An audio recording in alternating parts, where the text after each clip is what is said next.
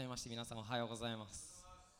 今日も共に主の御事をですね味わえること感謝いたします。先日はですね田中柳姉妹が亡くなられてですね本当に寂しいそのような時を私たち送ってると思うんですけれどもでも柳姉妹が天に昇られたということをですね共に、えー、喜びまた私たちもその希望を持ってですね残りの生涯歩んでいきたいと思わされてます。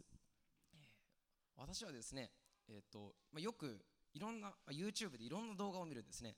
でその中の多くがあのドキュメンタリーの動画なんですね。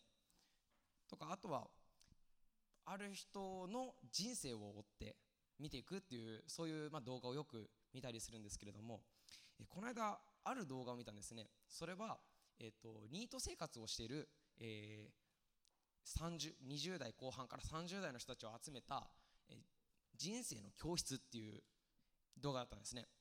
でそこで、まあ、ゲストとして元大阪知事のあの橋本徹さんが、まあ、熱く語ってたんですけれども、え彼がこんなことを言ってたんですね、えお前たちは全力で親のすねをかじっているか、えー、全力で完全に燃焼しなさい。っていうことを言われてたんですね、えー、全力で親のすねをかじるってあんまり聞いたことないんですけれどもとりあえず燃焼し続けなさいってことを言ってたんですね。でそうしなければ後になって後悔するって言ってたんですね。私たちもですねこの人生を走っていってまた最後にですね後悔で終わりたくないな。私たち人生を終えて自分の人生を振り返った時にですねああなんて幸せだったんだろうってことでですね振り返れたら一番いいんじゃないでしょうか。そんなことでですね今日は「私の幸せあなたの幸せ」というタイトルで、えー、このヨハネの福音書から、えー、学んでいきたいと思います。すいませんちょっと今日は長い聖書箇所だったんですけれどもこのところからですね、まあ、本当に有名な御言葉だと思うんです、えー、本当に教会に来てれば一生に一度足らず二度三度ぐらいは聞いているかなと思うようなところなんですけれどももう一度1節から4節までお読みします。イエスがヨハネよりも弟子を多く作ってバプテスマを授けていることがパリサイ人の耳に入った。それを主が知られた時イエスご自身はバプテスマを授けておられたのではなく弟子たちではであったが主はユダヤを去ってまたガリラヤへ行かれた。しかしサマリアを通っていかなければならなかった。イエス様はある時ユダヤという町で、弟子を作っていたわけです。多くの人を救えと導きパプテスマを授けそして自分の仲間として人々を勝ち取っていっていました。しかしそんな中でですねイエス様の命を狙うパリサイ人たちが、まあ、イエス様の行動に目をつけたわけです。次はユダヤの町でこんなことをしているのかと言ってですねまあ、彼らをまあ、捕まえるまた殺すそのような計画を立ててるという噂をですねイエス様たちは聞いて急いでガリラヤの地へ行くところでした。そんな中4節にありますように不思議なことが書いてあるんですね。しかしサマリアを通っていかなければならなかった。しかしサマリアを通っていかなければならなかった。そのように書いてあるんですね。なぜイエス様はそこまでしてサマリアの町に行かなければならなかったのでしょうか、えー、5節以降を見てみますとそこでイエス様はサマリアの町に着いた時に井戸の近くに腰を下ろして、えー、座っていたとあります。そしてここのこの訳ではですね時間が時は第6時頃って書いてあるんですけれども別の聖書ですとねですと正午の時間であった。つまりお昼真っ只中。そのような時間であったわけです、ね、普通でしたらこの時間は外に誰も歩かないんですって。それはもう向こうのサマリアの町っていうのはすごく暑くてで寒気の時期でみんな出かける時は朝朝早くそして夜暗くなりかけてからそのような生活をしてたわけですけれどもしかしこんな時にですねある一人の女性が向こうの方から歩いてくるわけです。普通はありえない。そんなことが起こっていたわけですけれどもイエス様がなんでサマリアの町に行かないといけなかったのか。それはこのサマリアの女性に会うためでした。しかしこんな時間に出てきた人ですから普通の人じゃないことは確かです。普通の人だったら絶対朝早く。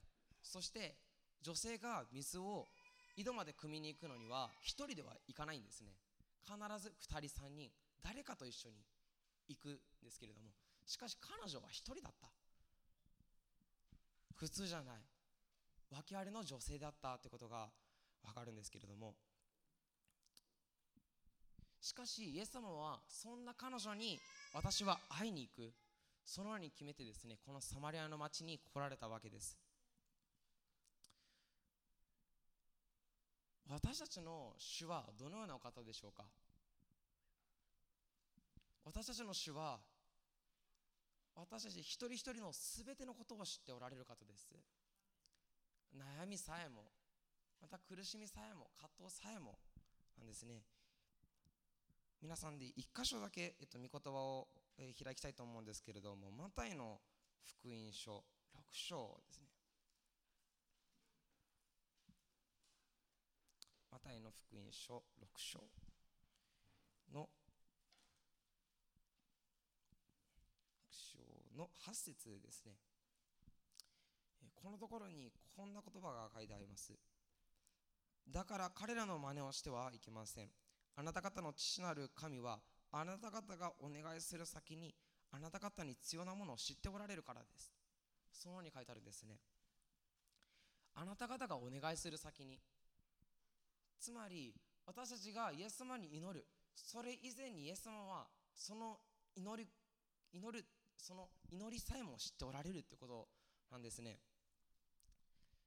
私たちのイエス様はそのようなお方です。だからサマリアの女性に会いに行ったのにも理由がありました。それは彼女のこの抱えているものと向き合うためでした。しかしイエス様の取ったこの行動というものは他の人から見て不思議なものでありました。というのはサマリアの町にはユダヤ人は決して行かない。そのような町だったからです。サマリア人とユダヤ人の間には大きな大きな溝がありました。ユダヤ人はそのため私たちはサマリアの町には足一歩入れない。ですのでいつもユダヤからガリラへ行く道はいつもヨルダン川の方にそれてその道を歩いていってたわけです。しかし今日私たち心に留めたい一つ目のことはですね。私たちの信じている福音というものは誰に対しても変わらないということです。これはユダヤ人のためだけのものでしょうか？違います。この福音はこの地に住む全ての人に対するものなんですね。だからこそイエス様はユダヤ人があえて避けていたこのサマリアの町にまでも自ら行って彼らに福音を届けられました。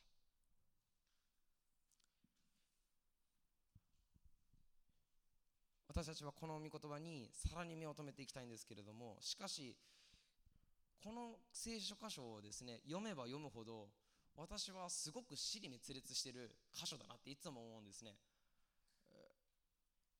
最初生きる生きる水の話から始まって結婚の話に入って礼拝の話になってなんかすごく尻滅裂してなんでこんなことを語っているんだろうってよくよく思わされるところなんですけれどもしかしよくよく読んでみますとこのところである一つのことが語られているんですね。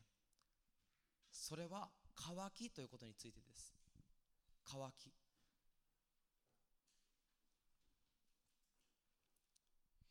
また私たちはこの乾きというものをですね虚しさという言葉にも言い換えてよく言います。彼女はこのサマリアの女性は乾いてたとイエス様は言ったんですね。喉が渇いてたわけではありません。彼女の心が乾いている。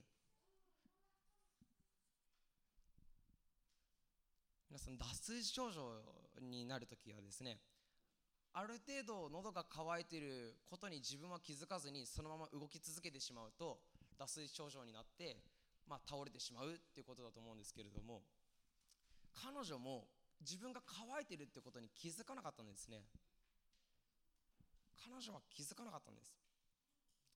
そのところにイエス様は目を留めて自ら言って何に乾いているのかということを伝えに行きました。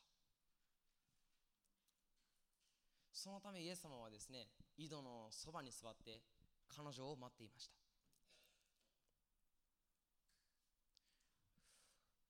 7節からまたお読みしたいと思うんですけれども少し読みます。一人のサマリアの女が水を汲みに来た。イエスは私に水を飲ませてくださいと言われた。弟子たちは食物を買いに町へ出かけていた。そこでそのサマリアの女は言った。あなたはユダヤ人なのにどうしてサマリアの女の私に飲み水をお求めになるのですか？ユダヤ人はサマリア人と付き合いをしなかったからである。イエスは答えて言われた。もしあなたが神の賜物を知り、またあなたに水を飲ませてくれというものが誰であるか知っていたなら、あなたの方でその人に求めたことでしょう。しかし、その人はあなたに生きる水を与えたことでしょう。彼女は言った。先生、あなたは汲むものを持っておいでにならず、この井戸は深いのです。その生きる水をどこから手にお入れになるのですか？あなたは私たちの父、ヤコブよりも偉いのでしょうか？ヤコブは私たちにこの井戸を与え、彼自身も彼の子たちも家畜もこの井戸から飲んだのですイエスは答えて言われた。この水を飲む者は誰でもまた乾きます。しかし私が与える水を飲む者は誰でも決して乾くことがありません。私が与える水はその人のうちで泉となり永遠の命への水が湧き出ます。アメン。そのようにですね話が進んでいくんですけれども。まあ、さっき乾く乾かないで話をしたんですけれども私たちは目に見えることはすぐ気がつきます。あ今これをしなければならない。あ今自分喉乾いてる。でも目に見えないところって私たち気づくことができるでしょうか？たとえこの風の中にですね毒が巻かれてたら私たち気づくでしょうか？吸って初めて気がつくと思うんですね。私たち目に見えること体験できることそれ以外のことを通して気づくことってあまりできないんじゃないかなって思います。そんな彼女に対してイエス様は井戸の水に生ける水をかけてですね話されたわけです。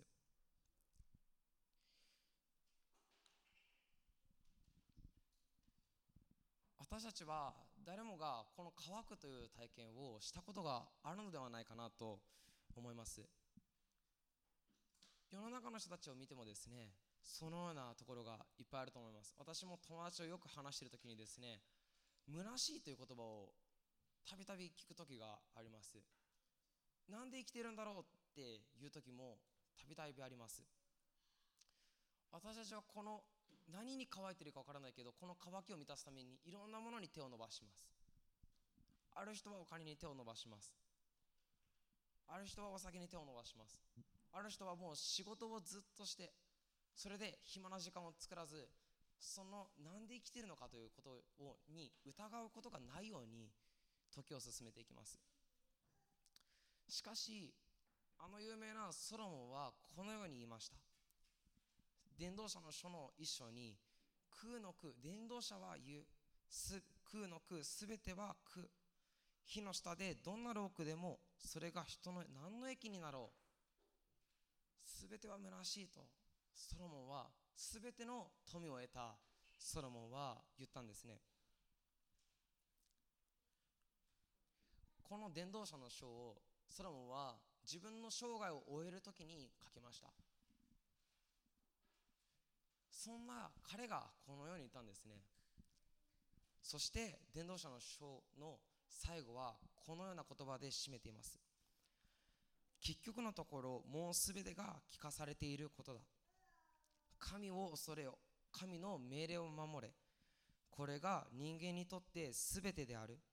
神は善であれ悪であれ全ての隠れたことについて全ての技を裁かれるからだ結局は神しかいないんだってソロモンは言ってるんですね。私たちの幸せはどこから来るのでしょうか？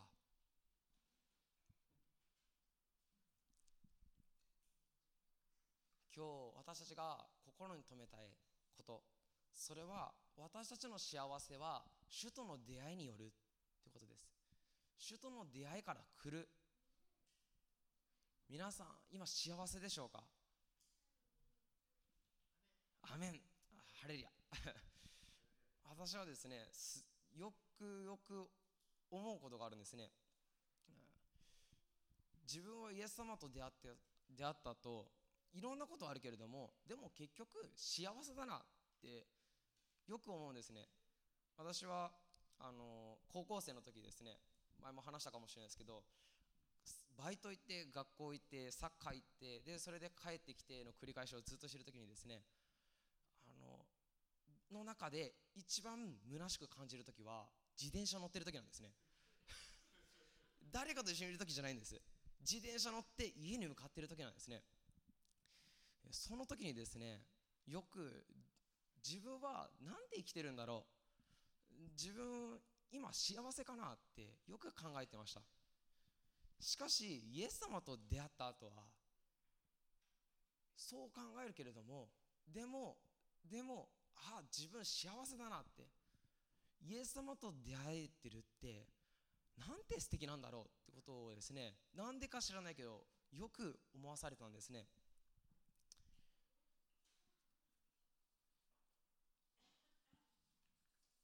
イエスこのまたヨハネの福音書に戻るんですけれどもこのサマリアの女性はイエス様との出会いを通して少しずつ自分が何に植え替えているのかということに気がつき始めました。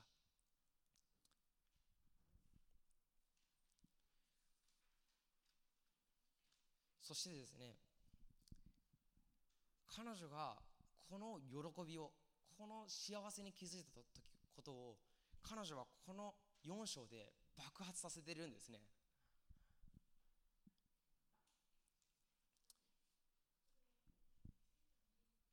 それはなぜでしょうか？それはイエス様が自分のこの悩み自分の問題抱えてることに対して寄り添ってくれたからそして解決へと導いてくださったからなんですね。17節でイエス様はすみません16節ですねこのように言います行ってあなたの夫をここに呼んできなさい。行ってあなたの夫をここに呼んできなさいって言ったんですね。なんでイエス様を呼んだんでしょうか。しかし彼女はこの言葉がずさっと心の内に刺さったわけです。彼女にとってこの言葉は言われてほしくなかった言葉なんですね。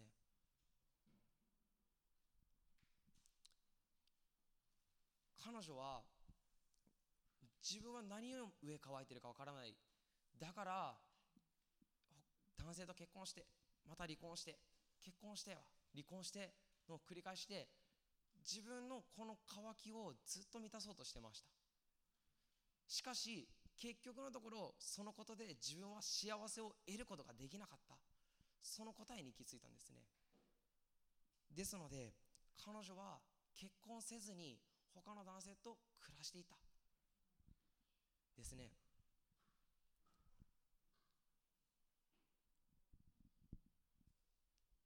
彼女は言われてほしくなかったその言葉。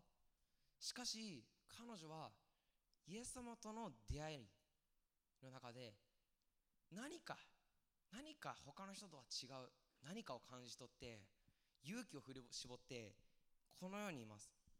私には夫はありません。彼女は何も包み隠さずこのように言ったんですね。そしたらイエス様はこう答えてくれました。私に私には夫がないというのはもっともです。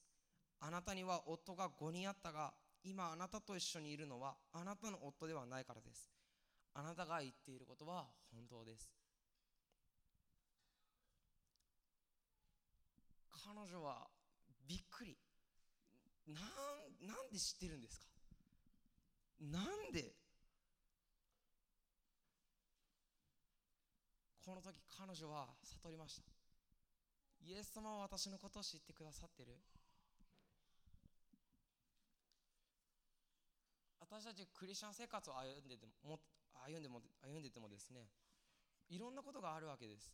苦しいこともあれば問題抱える時もあって葛藤する時もあります。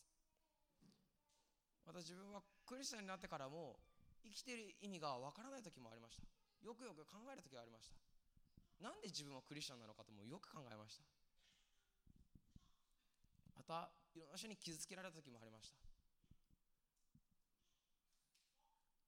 しかしイエス様はそのことさえも全てご存知であった。私が告白するより前に誰かに知ってもらうより先にイエス様は知ってくださっていた。彼女にとっての一つ目の問題はこのことでした。彼女は二つ目にこのような問題を出しています。20節です。私たちの父祖たちはこの山で礼拝していますがあなた方は礼拝すべき場所はエルサレムだと言われます。私はあなたのことを信じたい。私はあなたを崇めたい。でもユダヤの人たちはエルサレムに来て礼拝しなければダメだっていう。じゃああなたは私の神なんですか？あなたは私の神になるんですか？なってくださるのでしょうか？彼女のこの心のモヤモヤがですねモヤモヤをイエス様にぶつけたわけです。このサマリアという町はですねただ唯一の神様だけを称える場所ではありませんでした。いろんな偶像があったわけです。そしてあらゆる神はこのゲリジム山というところで崇められていました。なのでどの神を崇めてる人も同じ一つのところに集まって違った神を崇めていたわけです。そのことに彼女はなんでじゃあ自分は何を信じたらいいのかと疑問を持ったわけです。そこにイエス様はこう答えてくれました。21節からですね。私の言うことを信じなさい。あなた方が父を礼拝するのはこの山でもなくエルサレムでもなくそういう時が来ます。救いはユダヤ人から出るのですから私たちは知って礼拝していますがあなた方は知らないで礼拝しています。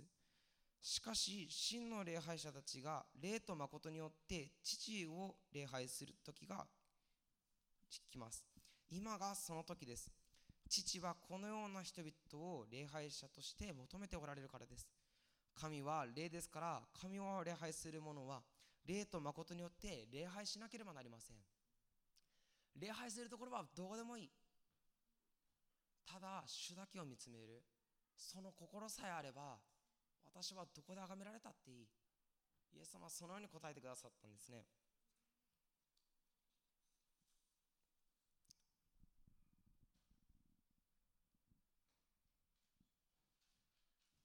彼女はイエス様によってこの解決へと導かれてきました。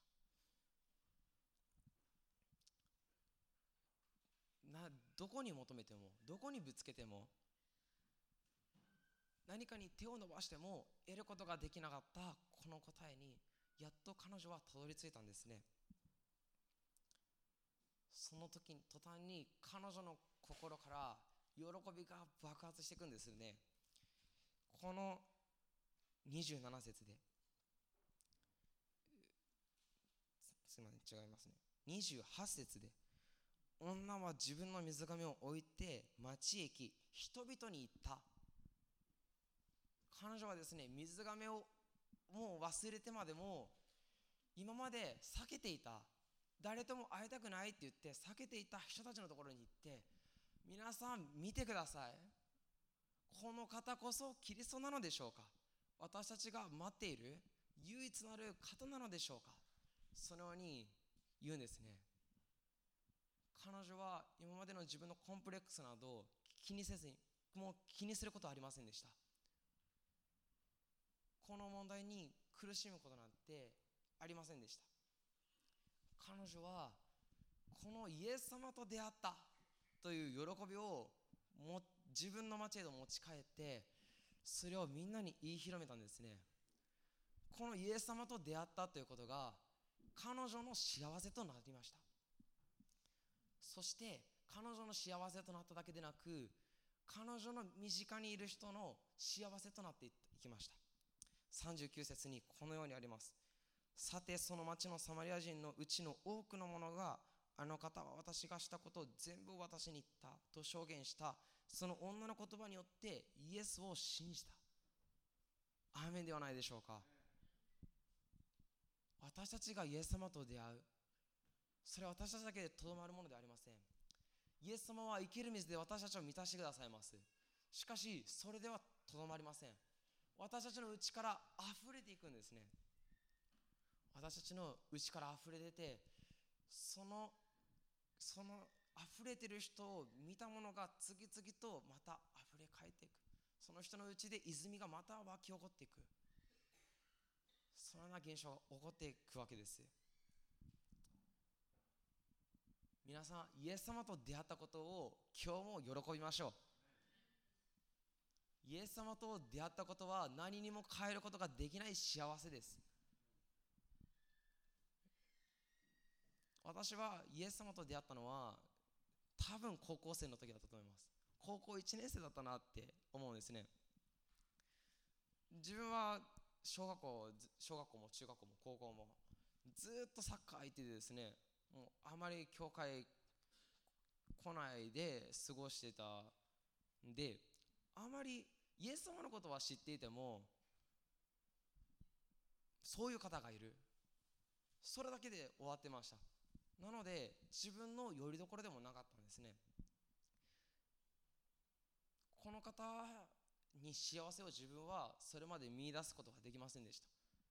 しかし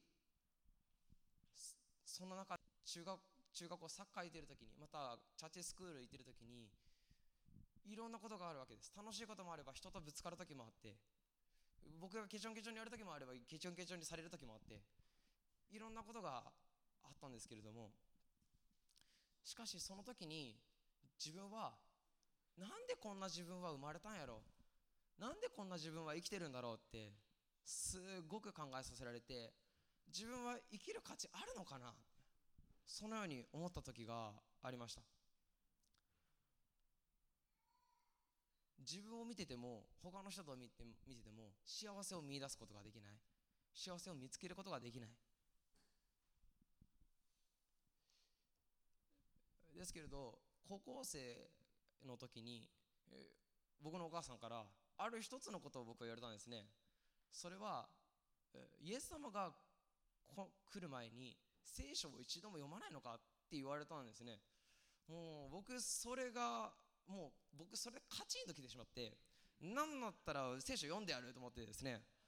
あのこの読みやすい小さい聖書をですね買ってもう電車乗ってる時バ読んでですねもう3ヶ月でこの聖書を読んだんですね。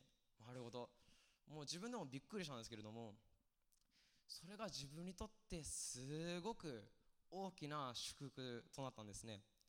私はその時にある一つの答えを得ました。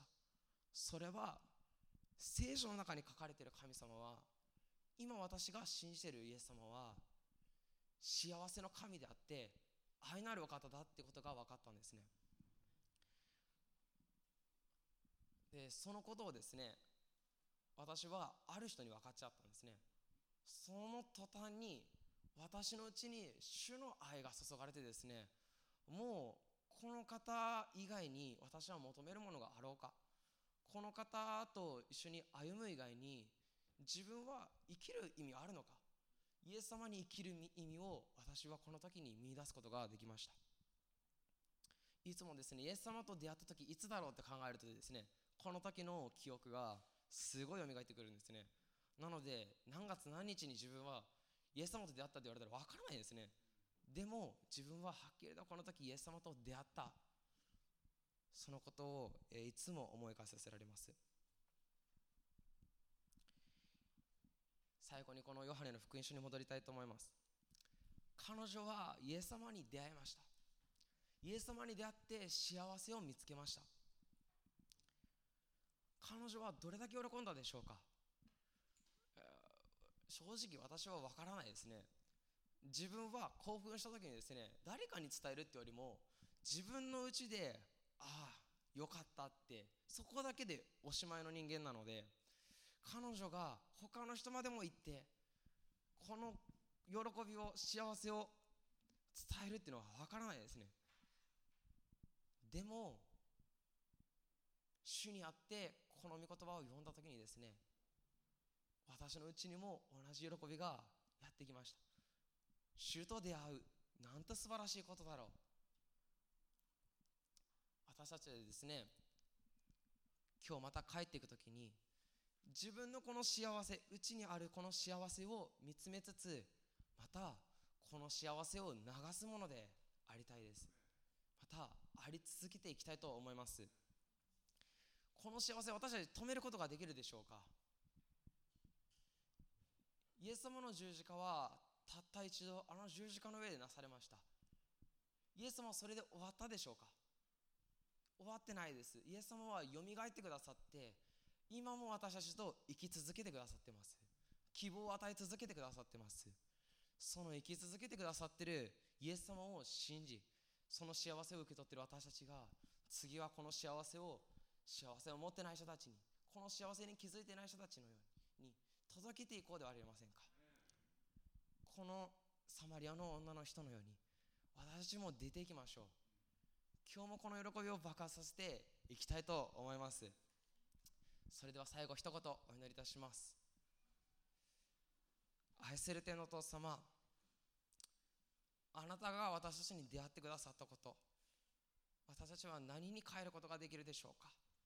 今日もそのあなたの皆を賛美いたします。主よ私たちいろんなことあります。しかしあなたは私たちから離れることなく絶えず共にいて私たちが悩みとしてあなたの御前に打ち明けるより前に私たちの悩みを知ってくださっていること問題を知ってくださっていることいやすでにあなたは取りなしに祈ってくださっていることを覚えありがとうございます。今日も主をあなたと共に歩んでいきたいです。主を共に歩んでいかせてください。そして主をあなたと出会ったこの喜びをもう一度かみしめつつ主よ本当にこの喜びを爆発させて行かせてください。イエス様あなたがこの教会を豊かに祝福してくださいますように一人一人を豊かに祝福してくださいますように主をもう一度あなたの初めの愛で私たちを満たしてくださいますように主あなたと出会った幸せで私たちを満たしてくださいますように。主をお願いいたします。